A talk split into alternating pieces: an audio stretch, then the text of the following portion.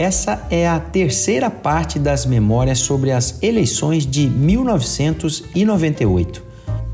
Como dito na parte 1, a narrativa daquele pleito eleitoral necessitaria do suporte de três pilares informativos indispensáveis para a contextualização: o processo de reequilíbrio fiscal de Mato Grosso a partir de 1995, tratado na mesma parte 1, a aprovação da emenda constitucional que permitiu reeleição para chefes do Poder Executivo em todos os níveis de entes federados em 97, contado na parte 2, e o início da era Geraldo Riva, que falo a respeito hoje. Em 15 de fevereiro de 1995, a Assembleia Legislativa de Mato Grosso elegia a mesa diretora de primeira sessão legislativa da 13ª legislatura. Vencia para presidente daquela Casa de Leis o deputado por Rondonópolis Gilmar Donizete Fabres, tendo como primeiro secretário José Geraldo Riva, eleito pela região de Juara, tendo eles derrotado por 13 a 11 votos a chapa apoiada pelo governador Dante de Oliveira, composta por José Lacerda de Cáceres, irmão do vice-governador Márcio Lacerda, que concorreu à presidência, e Romualdo Júnior, do Polo de Alta Floresta, que concorreu à primeira secretaria. O capixaba Geraldo Riva já tinha sido prefeito do município de Juara, eleito em 1983 com apenas 23 anos de idade, ocasião em que se tornou o prefeito mais jovem do Brasil. Em 1990, Riva concorre a deputado estadual, mas fica apenas com a segunda suplência, voltando a disputar em 94 quando então se elege pelo Nanico Partido da Mobilização Nacional, PMN, com pouco mais de 8 mil votos, ficando em 22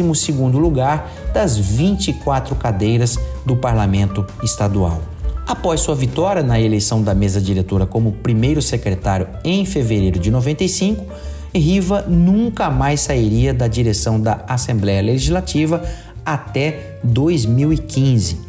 e a partir daí inicia uma trajetória de ascensão em poder político na nossa visão única na história de Mato Grosso, se tornando uma espécie de governador paralelo do estado, poder que duraria duas décadas ou cinco mandatos consecutivos de governador, terminando em 1 de janeiro de 2015, quando toma posse como governador o xará José Pedro Táxi seu maior desafeto político que, derrotando sua esposa Janete, põe fim à era Riva em Mato Grosso. A escalada de poder de José Riva se deu por uma fórmula, embora nada lícita, muito simples. Terminadas as eleições estaduais, no início de outubro dos anos eleitorais, Riva procurava os deputados eleitos, via de regra em situação crítica por dívidas de campanha, e os ajudava com dinheiro vivo a sanear o endividamento em troca dos votos na eleição da mesa diretora da Assembleia que ocorria em fevereiro. Como eu disse, a fórmula era simples. Complexa mesmo era a engenharia financeira para conseguir os recursos para essas compras de votos para a eleição da mesa. Via de regra, o dinheiro saía do próprio caixa da Assembleia, recursos oriundos dos repasses duodécimos devidos por lei ao Poder Legislativo, feitos mensalmente para pagamento da folha de salários e do custeio do Legislativo Estadual.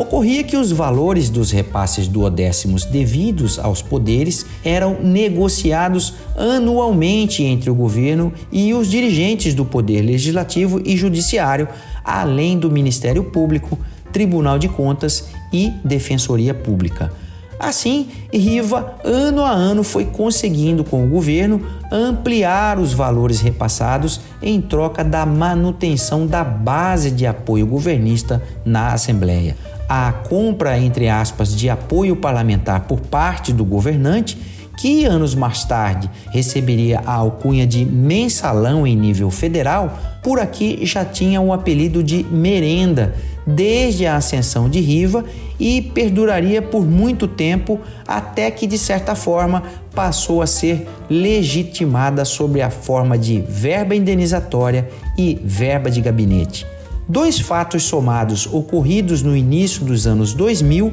fizeram explodir os repasses de recursos aos poderes, aumentando o caixa da Assembleia exponencialmente e, consequentemente, o poder de José Riva. A entrada em vigor da Lei de Responsabilidade Fiscal, que passou a admitir repasses duodécimos definidos como percentual da receita corrente líquida dos estados e o salto de arrecadação tributária de Mato Grosso nesse período. Para que o ouvinte tenha uma ideia do resultado financeiro desses fatos, a previsão de repasse na lei orçamentária para a Assembleia em 1995 era de pouco mais de 35 milhões de reais e saltou para 98 milhões de reais na mesma peça orçamentária de 2004. Assim, com o enorme poderio financeiro, apoio dos fiéis deputados e dezenas de prefeitos de municípios que o deputado mesmo emancipara na Assembleia, Riva se torna potência política em Mato Grosso, com o poder de decidir até mesmo quem iria ser eleito para ser seu colega deputado, já que além de fornecer recursos para a reta final das campanhas, conseguia lotear politicamente o Estado com o apoio de quase meia centena de prefeitos. A partir de então, não havia maneira de se aspirar qualquer cargo eletivo em Mato Grosso sem beijar a mão de José Riva, não tendo diferente para a construção do que passariam a chamar de arco de aliança para a reeleição de Dante de Oliveira em 1998. E assim eu termino o sétimo episódio da série Foi Assim Que Me Contaram. Ótima sexta-feira, excelente final de semana.